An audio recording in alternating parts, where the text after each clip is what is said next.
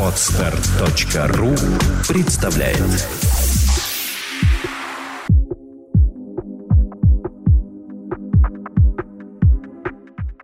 Здравствуйте, дорогие радиослушатели! С вами работает подкаст «Психология, мифы и реальности» и я его бессменная ведущая Александра Иванова. Сегодня у нас полюбившаяся вам рубрика «Кот в мешке». Кот в мешке у меня сегодня совершенно очаровательный, молодой, красивый. Я вам представлю мою гостью Юлия. Здравствуйте, Юлия. Здравствуйте. Какой у вас ко мне вопрос? У меня есть свой бизнес. Он у меня относительно недавно, еще меньше года. И э, а до этого я была всегда наемным сотрудником. А тут на меня свалилась огромная ответственность в виде аренды, в виде заработной платы и немаленькой ежемесячной сотрудникам, в виде не всегда достаточного оборота да, и клиентов. А это школа танцев. Танцы, растяжка, пилатес. И я где-то, несмотря на то, что все в принципе достаточно хорошо, буквально там, может быть, месяц было, что вот еле-еле на аренду все хватало, а у меня постоянно очень сильный страх, прям какой-то нездоровый, грубо говоря, что все рухнет, что нечем будет платить за аренду. И я понимаю, что я паникую больше, чем, ну, во-первых, чем делаю, наверное. Во-вторых, это настолько мешает э, жить нормально. В-третьих, этих я положении прекрасном, и это вся моя беременность была вот на нервах и до сих пор. Это мне очень сильно мешает. Что делать, я так Что понимаю? делать, как успокоиться, как вообще как бы... У меня, наверное, страх неудачи какой-то, что все рухнет, наверное. Ну, вот как-то так. Вот что делать, да. А, Надо понять происхождение страха. Страх – это предвидение какого-либо неприятного переживания. То есть сами события нас не страшат. Нас страшит то, как мы себя в этих обстоятельствах будем чувствовать. Поэтому нужно описать облик страха. Что произойдет? Стыд, что я не справилась, чувство вины перед сотрудниками, или что? Вот нужно описать этот облик. Сейчас мы с ним разберемся. Но у меня еще такой вопрос. А откуда этот страх мог взяться? Вы одна ведете этот бизнес? Да, я одна веду этот бизнес. То есть никто не поддерживает, вы это все тянете на себе, и сотрудники вас тоже не поддерживают. У вас хорошие отношения в коллективе? Вы знаете, как раз сотрудники меня так поддерживают прекрасно. Но сотрудники никогда не заплатят за меня аренду. Это нормально и правильно. То есть как бы физическая помощь, там где-то что-то подстраховать, это все есть. Но как бы материальная ответственность и за них, и за аренду, и перед арендодателями и так далее, она лежит на мне. То есть вы как раз-то и переживаете так именно потому, что хорошие сотрудники, хороший коллектив за вас переживает, и подвести их вы не можете. Это тоже, но больше, наверное, все-таки вы произнесли стыд. Скорее, это больше к стыду, что вот у меня не получилось, что вот как-то не смогла, там вот что-то такое. А вы обычно всего добиваетесь? То есть как часто вы успешны? Вот чтобы не задумала, все у меня получается. Ну, далеко не всегда. Так, тогда откуда взялось такое представление о себе, что вы сможете? Ну. Или что вы должны смочь? Вот я бы так сказала. Смотрите, в чем дело, Юля. Дело в том, что стыд возникает тогда, когда мы не соответствуем своим собственным ожиданиям. У каждого из нас есть ожидания к самому себе.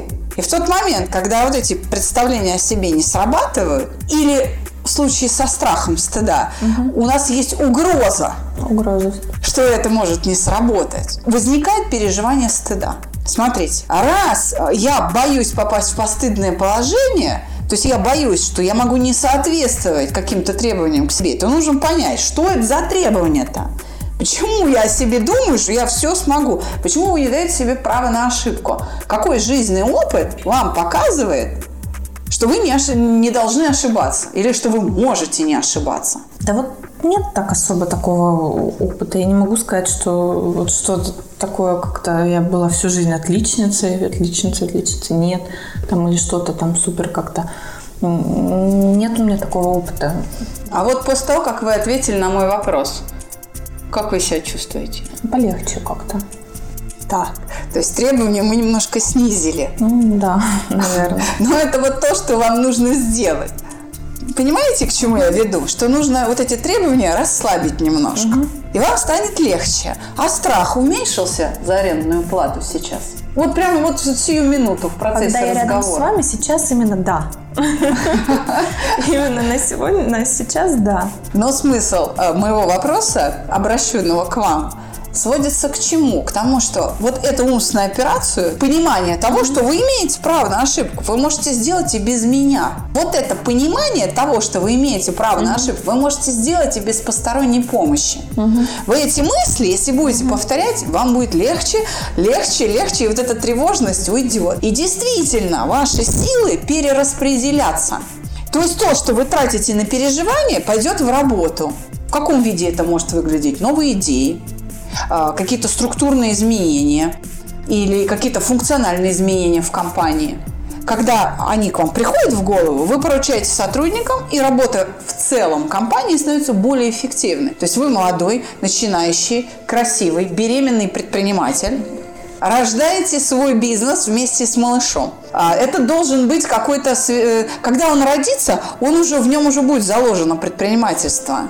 Потому что ребенок, несмотря на то, что он находится внутри вас, он, э, понимаете, он уже мыслит. За три месяца до рождения он уже слышит. А мозг функционирует, ну, не знаю, гинекологи поправят, акушеры. По-моему, там на девятой неделе беременности уже функционирует центральная нервная система. То есть мышление присутствует даже у эмбриона. Оно там тоже присутствует. Сознание может быть как таковое, он, может быть, себя не идентифицирует, он себя считает частью вас. Но мы этого не, не знаем, правда? И непонятно, когда мы сможем это выяснить, как ученые люди. Но дело в том, что он ваш ход мысли усваивает. То есть он будет предприниматель, при этом тревожно-мнительный. Вот от этого надо избавляться. Каким образом? Я вам предлагаю эту философию. Вы можете ошибиться? Вы можете. Что вы теряете? Вы тут просто теряете деньги. Вы не теряете руки, ноги, работоспособность. То есть вы не теряете жизнь или смысл жизни. Вы теряете только деньги. И все. Что такое деньги? У меня был один предприниматель, который говорил так, что такое деньги? Он говорит, это бумага, грамотно нарезанная и раскрашенная особым образом. И все. И поэтому он не боялся играть на бирже на сотни миллионов. И он выигрывал. Он проигрывал и выигрывал, проигрывал и выигрывал. Он приходил и говорит, я миллионер. Наверное. Не знаю. Завтра выясню. Вот так он со мной разговаривал. Когда он на следующий день приходил, я говорю, ну как, миллионер? Он говорит, пока да.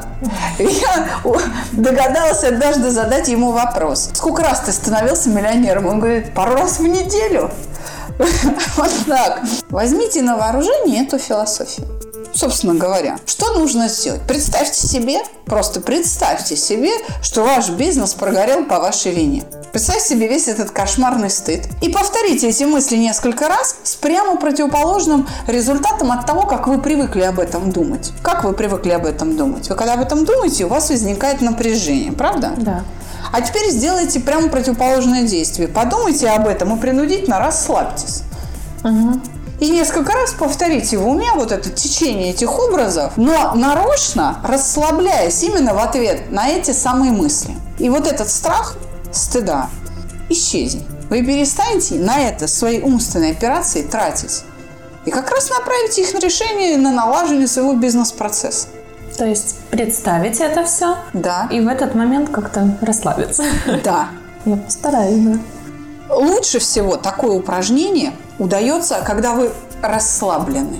Ну, допустим, а, ложитесь в теплую ванну, там с вкусной пенкой полежать.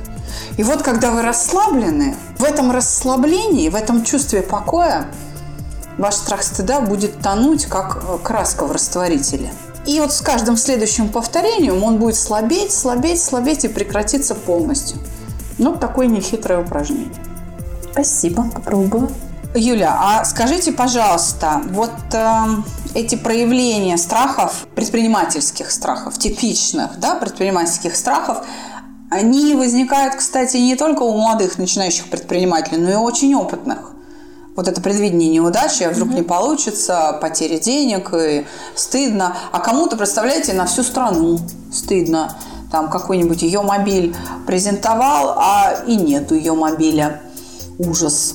Да? да. Вот, то есть вам, вам, в общем, понятен этот э, момент как предпринимателю, но он точно так же присутствует и на том уровне, будьте уверены. Этот страх, он же проявляется в каких-то определенных обстоятельствах. Мы же не живем с ним все время. Тогда бы это уже было сумасшествие. Что-то в жизни стимулирует вот эти образы, эти мысли. Что это, как это происходит? Обычно это происходит ближе уже к концу месяца, когда я зарплату плачу по мере, то есть, грубо говоря, человек час там отработал, слава богу, хотя бы зарплата у меня там распределена по месяцу. Но в конце месяца, там арендные платежи какие-то фиксированные, большие суммы, у меня начинается паника, что вдруг не хватит денег, откуда их, если что, брать и так далее и тому подобное. Хотя, в принципе, плохого негативного опыта его нету. Ни разу не случалось так, что денег нет вообще, и ну, как бы всегда что-то хорошее происходило, ну, ну, в результате всегда месяц закрывали. То есть, ну, ближе к концу месяца. Это просто э, взгляд на календарь, да? Ага, 20 число. Ну да, там один счет, потом второй счет, потом третий счет, ну, как бы... Действительно, может быть, э, когда приходите в офис, об этом думаете, или что, или Звонит бухгалтер, смотрю на телефон, ага, вот это внешний вид вызова а, бухгалтера на телефоне вызывает. Я к чему это говорю? К тому, что это, собственно, вот те, как физиологи их называют, раздражители. Те вот внешние стимулы, которые поднимают всю реакцию. Вот с ними нужно будет проделать ровно то же самое, что мы с вами собираемся проделать со стыдом лежа в ванной. Угу. Вот ровно то же самое. Может быть, есть еще какие-то жалобы? Ну вот меня еще беспокоит, как бы у меня есть один страх такой, он с детства. Это страх отрезанных конечностей. У меня нет ни плохих примеров в семье, там, чтобы человек остался там без руки, без ноги. А мне все время страшно, что я могу, ну, как сказать, стать инвалидом, грубо говоря. И этот страх с детства, откуда он начался, я не помню. Я помню, что, в принципе, сколько я себя помню, я боюсь там трамваев, каких-то электропил, метро, поездов, всяких кухонных ножей нет, конечно, но вот каких-то там... Того, что на самом деле может руку оторвать, да? Да, или ногу, особенно ногу. Вот как бы, когда вижу инвалидов, у меня просто все тело сжимается. Ну, я понимаю, как ужасно быть там на их месте, потому что человек ни в чем а как проявляется эта фобия? Вот э, по ощущениям в теле оно одинаково, оно похоже на вот эту предпринимательскую историю? Или все-таки это какие-то другие ощущения? Или те же самые? Как вот этот страх в теле отражается? Теле по-разному. То есть, если я боюсь каких-то там неудач в бизнесе, это просто очень большой поток мыслей, что вдруг, а как, которые эти мысли мешают сосредоточиться на работе. Угу. То есть, это беспрерывный поток мыслей каких-то. Так. А когда думаю вот про это даже не то, что думаю, просто как-то возникает, приходит вот эта мысль, э, скованность в руках, ногах, поджимаю руки-ноги, если там лежу, грубо говоря. То есть могу калачиком свернуться. Это, это на ночь сильно... приходит? Да, часто перед сном. Ну, я э, предположу, откуда это берется. В детстве это могло запечатлеться, например, таким способом, когда мама или там бабушка, дедушка учили переходить дорогу, как раз трамвай или электричку, и сказали, что под поезд э, попадешь, э, руки-ноги оторвет. И вот это детское впечатление, оно могло остаться. То есть фраза, сказанная бабушкой, дедушкой или мамой с папой, она забылась, а вот этот образ, он хранится именно потому, что вы это ярко представили, будучи ребенком, и мышцы напряглись. То есть ручки-ножки вы поджали представив это себе. Угу. Мышца взяла контроль, образовался рефлекс. Он мог образоваться механизмом импринтинга, то есть запечатлением через однократное повторение. Обычно научение идет за счет некоторой серии повторений. А здесь мог быть э, импринтинг, и вот это теперь поддерживает.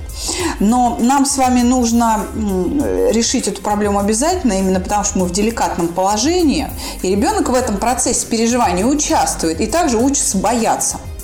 И поджимать ручки-ножки. И нам же нужен, а, мы уже с этим определились, нам же нужен не просто предприниматель от рождения тревожно-мнительный, да?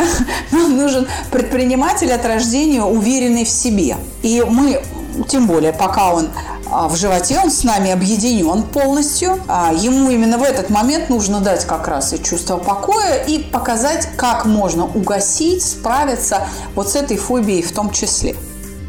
Угу. То есть он да, он будет участвовать, и научение, научение идет и внутриутробно. Оно тоже там происходит. У нас родится такой смелый малыш, который будет от, от рождения знать, как справляться со страхами, что может быть круче, что может быть лучше для матери, смелый малыш. Отсюда и растет самостоятельность, чем мы можем гордиться. Мы же потом не хотим, чтобы наш малыш сидел у нас на шее и в 40 лет говорил, мам, потри спинку в ванной, да, там. Мы же не хотим это. Нет, не хотим. Это явно не предмет для гордости. Мы хотим э, приходить к сыну или к дочке, которая исполнилась 30 лет, за советом и поддержкой.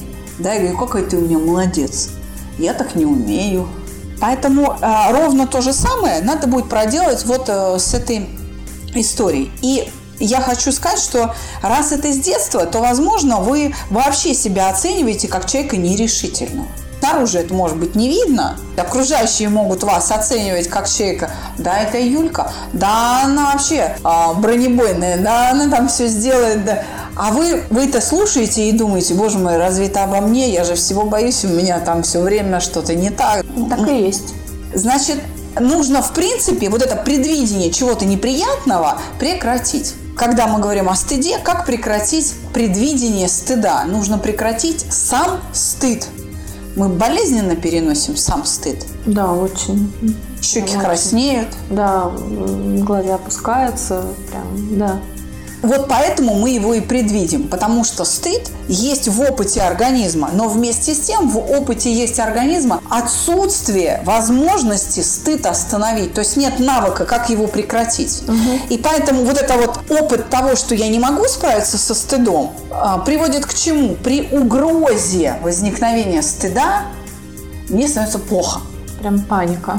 Да, но вот это и есть страх стыда. Что нужно? Нужно вот этот стыд поднять и убрать его. И научиться со самим стыдом справляться. Тогда мы перестанем его моделировать на будущее. Потому что поведение во вновь входящих обстоятельствах всегда строится на основе прошлого опыта. Вот на проекте «Чувство покоя» мы, собственно, и занимаемся чем? Мы меняем прошлое. Вручную. Тетрадка, ручка, подумали как следует, и наше прошлое изменилось. А это значит, что модель поведения во вновь входящих обстоятельствах, то есть на будущее, меняется автоматически. Не нужны какие-то уговоры себя. Я смелая, сильная, бело-розовая красавица. Я все могу. Это происходит как бы без усилий. Почему? Мы остановили стыд, и мы уже его не предвидим. Раз мы себя в прошлом чувствуем спокойно, значит, у нас на будущее предвидится спокойствие. Я очень рада, что вы сегодня к нам пришли. Э, Спасибо большое. Юля, Вам спасибо большое. малышу привет от проекта «Чувство покоя». Ждем вас на наших уроках. Спасибо большое, Юля, что вы к нам пришли. У нас был «Кот в мешке». Всего доброго. До свидания. С вами была Александра Иванова.